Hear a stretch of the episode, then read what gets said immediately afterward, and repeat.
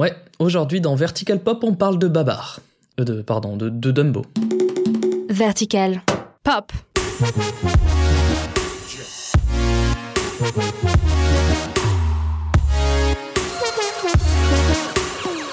Salut, c'est Thomas pour Vertical Pop. Aujourd'hui, on s'intéresse à la nouvelle adaptation en live action de l'éléphant de Disney, Dumbo.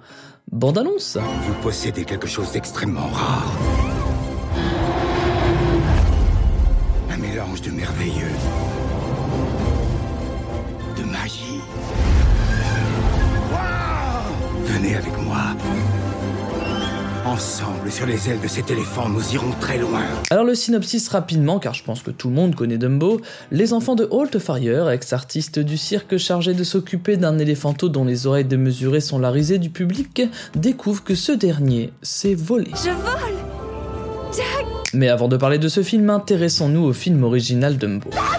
La neuvième merveille du monde Sachez qu'à la base, il a été créé avec pour objectif principal de faire de l'argent, car Disney venait d'essuyer deux échecs cinglants avec Pinocchio et Fantasia. Les caisses sont vides, mais on s'en tape Mais ce manque d'argent s'est ressenti dans la production, notamment sur la longueur du film, pour lequel des économies ont été réalisées en supprimant pas mal de scènes. Par contre, ça vous coûte une blinde, hein, je vous préviens. Mais ça n'a pas empêché le film de cartonner auprès du public tant son histoire, proche de celle du vilain petit canard, a ému les petits et les grands. La petite fille qui ne pleure jamais. Et au-delà de ça, le film a eu la primeur d'obtenir un Oscar en 1942, celui de la meilleure partition pour un film musical, et il remporta même le Grand Prix du dessin animé au Festival de Cannes 1947. Oui, il a pas du tout eu les récompenses la même année car petit fait intéressant, le film a mis 6 ans à sortir en France puisqu'il est arrivé en 1941 sur les écrans américains et en 1947 en France.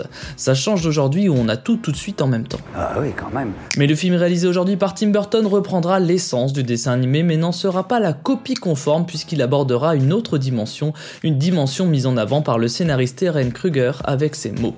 Je me posais une question. Si Dumbo avait été un véritable éléphant volant se produisant réellement au temps de l'âge d'or des cirques, quel effet aurait-il eu sur des gens de cette époque? Je voulais explorer les rapports entre ces artistes itinérants et ce que vit Dumbo. Bienvenue bébé Dumbo. On fait tous partie de la même famille. Du plus petit au plus grand. Et ce qui impressionne au premier abord pour cette nouvelle adaptation, c'est son casting, car il figure Danny DeVito, Eva Green, Michael Keaton et Alan Arkin. Et ça aurait pu être encore plus foufou puisque d'autres noms tout aussi prestigieux avaient été consultés pour jouer dans ce film, comme par exemple Will Smith, Tom Hanks ou encore Casey Affleck. Ah oui, quand même. Mais le film ne manque pas d'acteurs, une centaine de figurants se retrouvent même dans plusieurs scènes.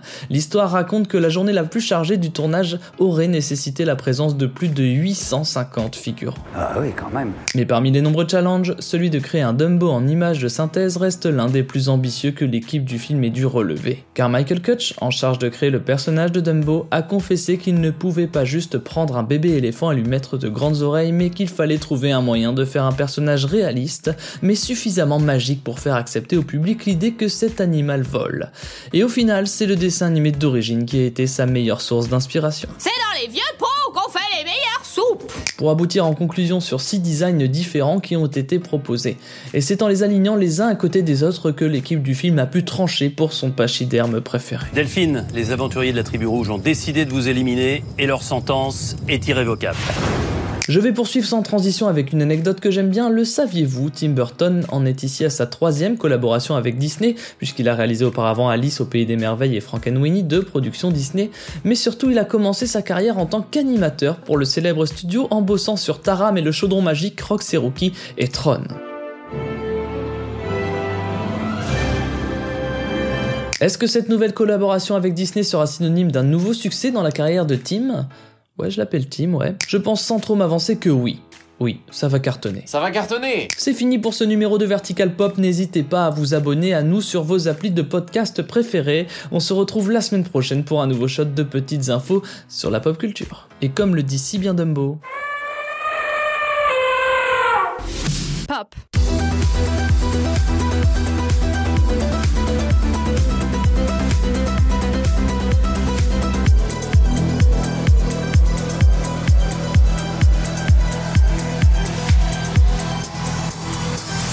Vertical.